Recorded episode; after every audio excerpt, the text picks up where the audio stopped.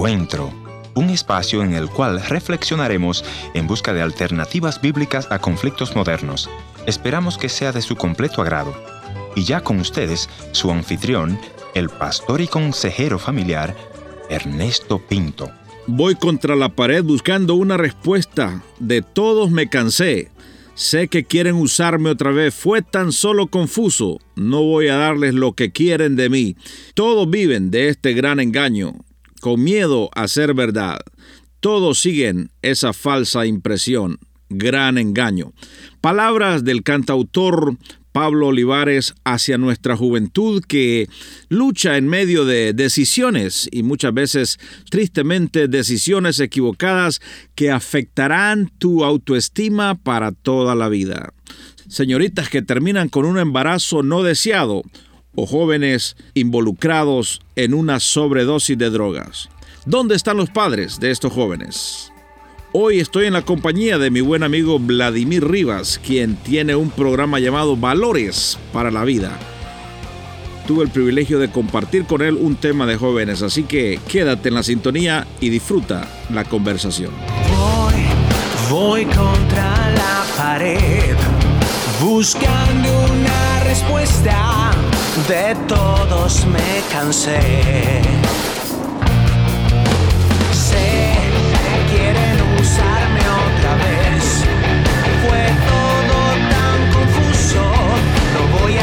lo que quieren de mí. ¿Qué tal, qué tal? ¿Cómo están? Un saludo muy especial. Estoy en la buena compañía del doctor Ernesto Pinto, comunicador, consejero, escuchado en cientos de naciones ya, radios a montones, doctor. Así es. Qué privilegio tenerlo aquí. Gracias por aceptar la invitación a estar con nosotros. El honor es mío, pastor. Es un verdadero gozo siempre venir a Salvador y compartir con ustedes. Y ver lo que Dios está haciendo es maravilloso. Me quedo realmente sorprendido ¿no? de ver la gracia y la misericordia de Dios en la vida de ustedes y el impacto que están causando en las familias. Eso me, me llena de gozo. Muchas gracias, Pastor Ernesto y qué privilegio tener aquí al doctor Ernesto Pinto. Estamos a días del Congreso más importante de jóvenes de la ciudad de San Salvador y es sobre lo que quiero que hablemos. ¿Cómo no? Sobre la juventud, mi querido doctor Ernesto Pinto. Eh, ¿Cuánta, cuánta influencia necesita un joven para ser enrumbado hacia su, a, su, potencial, a desarrollar su propósito. De 1 a 10 sería 11. Realmente eh, los jóvenes necesitan eh, ser eh, transformados, eh, capacitados, entrenados, eh, todo lo que termine en ado, ¿verdad? Necesitan nuestra juventud, porque muchas veces nosotros, es más, deberíamos haber comenzado desde el vientre, ¿verdad? Pero los jóvenes necesitan mucha más atención, especialmente con los desafíos que tenemos ahora con las redes sociales. Solo por, decir, por decirte algo, ¿no? Eh, en nuestra generación, por ejemplo, recuerdo, aunque yo tuve el privilegio de encontrar eh, la salvación en Cristo Jesús cuando era muy joven, a los 16 años, pero nuestra generación tenía acceso a la pornografía a los 18 años, en papel, ¿verdad? Claro. Pero tenías que ir a la tienda. Ahora se dice que a los 7 años los niños tienen acceso a la pornografía, ¿no? Y para los 13 años ya tenemos adictos a la pornografía.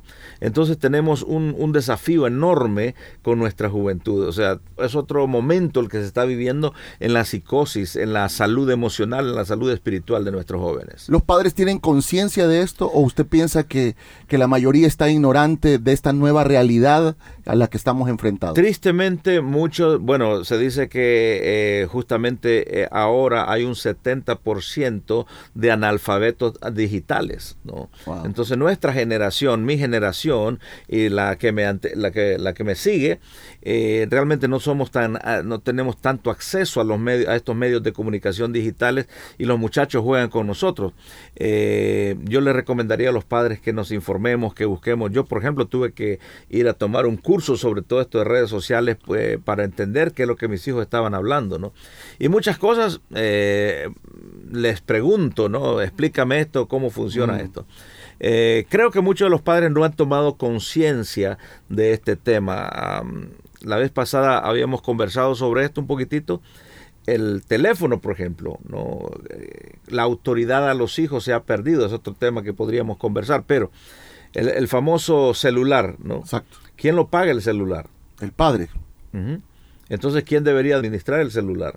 ¿Quién lo paga? Eh, exactamente. Entonces, el hijo puede tener, si usted quiere darle el- el- ese aparato a su hijo, no hay ningún problema. Pero usted tiene que tener acceso, que él sepa que usted tiene acceso.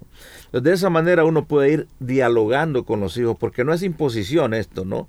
Sino que uno dialoga. Antes de, que, antes de entregárselo, uno habla todos estos temas. Esas son las maneras como podemos ahora conversar estos temas con nuestros jóvenes. Pienso por un momento que esta falta de conciencia de parte de los padres de familia para llevar a cabo este proceso de enseñanza, de adaptación, también tiene que ver, eh, doctor, con, con pensar que están seguros porque están en la casa.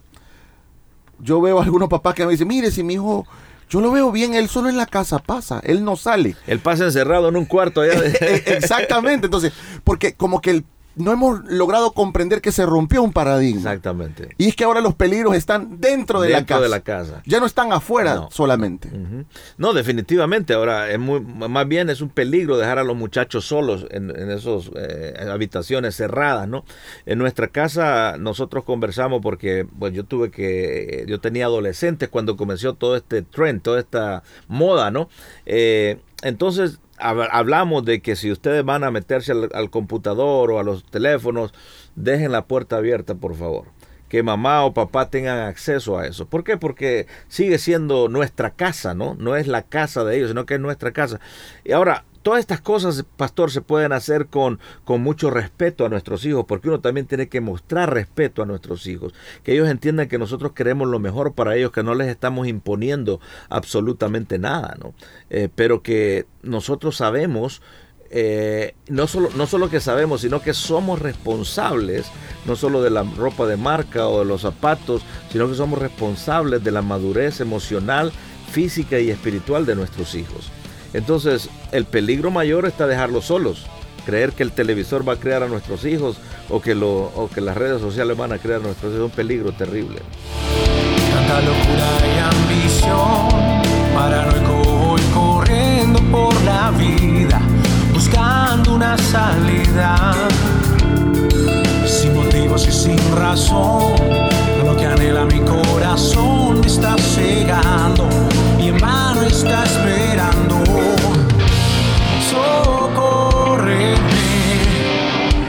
Socórreme, que estoy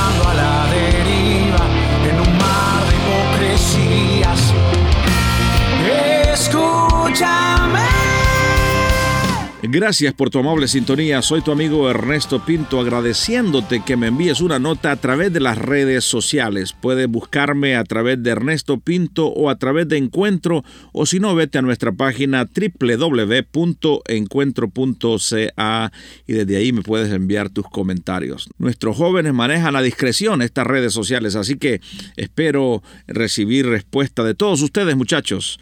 Hoy estoy conversando con mi buen amigo el pastor Vladimir Rivas, quien conduce este programa de Valores para la Vida en San Salvador. La próxima voz que escucharás será de nuestro buen amigo Vladimir Rivas.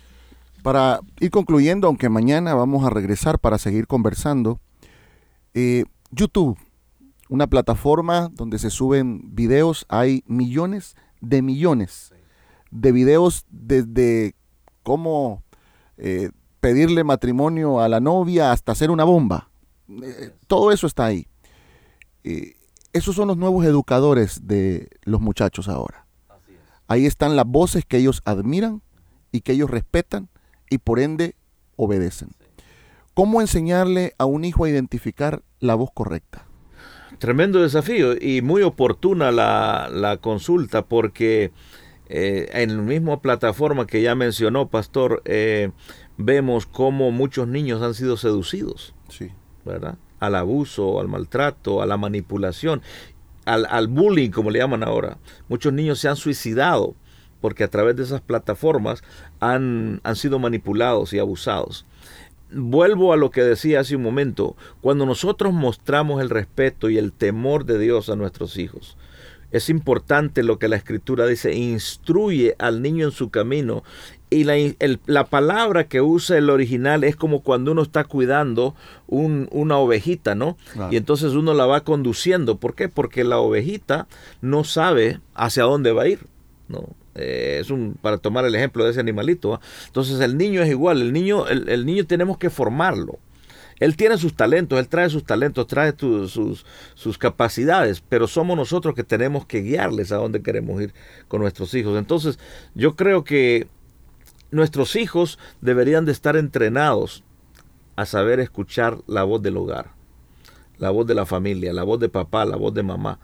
Y ese es un acuerdo que tiene que haber en la familia. Tenemos que, conversarlo nosotros eh, antes de que, de que Em, emprendamos a palos, digamos, tenemos, tenemos un hijo rebelde, un hijo endemoniado, tiene que ver con nuestras actitudes, cómo nosotros intencionalmente comenzamos estos procesos de educación. Pastor, para terminar, tantas, tantas modas que hoy surgen. De hecho, hemos visto cómo en las redes sociales ellos aprenden juegos que hasta provocan, provocan la muerte. Sí, sí. ¿Cómo puedo ser yo como papá presente en la vida de mi hijo? que él no tenga ojitos para, para otra cosa, sino que me pueda... ¿Cómo llamarle la atención? Quisiera tener una fórmula tipo, eh, no, que pasa por el, ¿cómo se llama? El autoservicio y ya se lo da. En realidad es un compromiso serio ser padre. Eh, no tengo otra forma de explicarlo, es un trabajo el ser padre.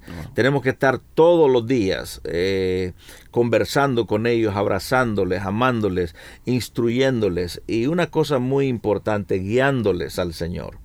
Que nuestros hijos puedan ver que nuestra fe es significativa, que nuestra fe es relevante para ellos, que no nos vean como, como ogros, ¿verdad? que no nos vean como eh, que estamos con un, con un garrote, eh, sino que vean que somos sus amigos, pero sobre todo que somos sus padres y que les amamos. Nos oímos mañana. Se sienta a mi lado, un abrazo me da. Él me dice papi, le contesto que es. Con su almohadita se recuesta a mí y me dice papi, yo quiero ser como tú.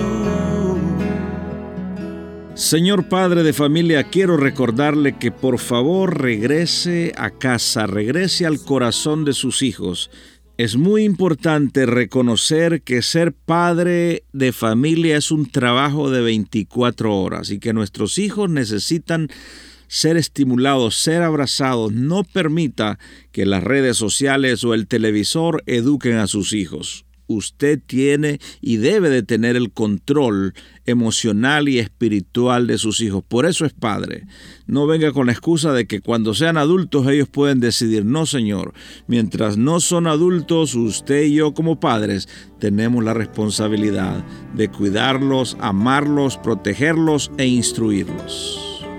La Biblia lo dice bien claro, instruye al niño en su camino y cuando fuere viejo no se va a apartar.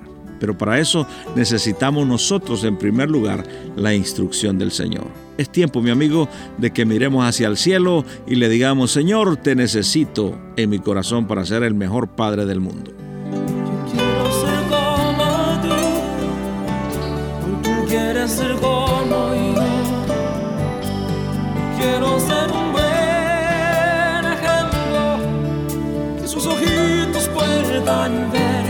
Señor, ayúdame. Gracias por haber sido parte del encuentro de hoy. Le voy a agradecer que me escriba a info@encuentro.ca. También puede visitarme a nuestra página en el www.encuentro.ca o si desea escribirme una cartita postal, escríbalo entonces a programa radial Encuentro 225 Riverton Avenida WPG Manitoba R2L 0N1 Canadá. Será hasta nuestro próximo encuentro. Soy tu amigo Ernesto Pinto recordándote que Dios te ama y yo también.